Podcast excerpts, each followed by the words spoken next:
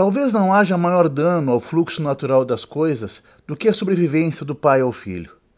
A paternidade fatalmente lesada desconhece mesmo um nome adequado. Mas há outros graus para essa desordem natural da vida, quando a sobrevivência do pai destrói sua paternidade por um crime de morte contra a própria continuidade em legado. Tudo é Rio, de Carla Madeira, trata disso, da agressão de morte do pai contra um filho. Atingido pelo ciúme, o marido não suporta compartilhar o corpo da mulher que se oferece como alimento à criança. No que é aleitamento, necessidade vital, o homem vê somente desejo e erotiza ao descontrole a relação entre mãe e filho. Seu gesto é bruto, sua decisão a pior possível.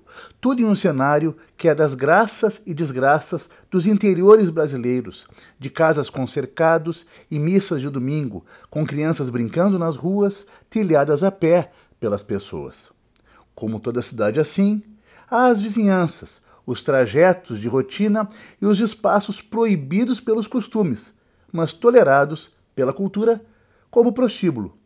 Ali, justamente no prostíbulo, em Tudo é Rio, estará a ponta de um peculiar triângulo amoroso, remodelado em seus afetos por cada novo acontecimento ao que se envolve de amor, culpa, desejo e vingança.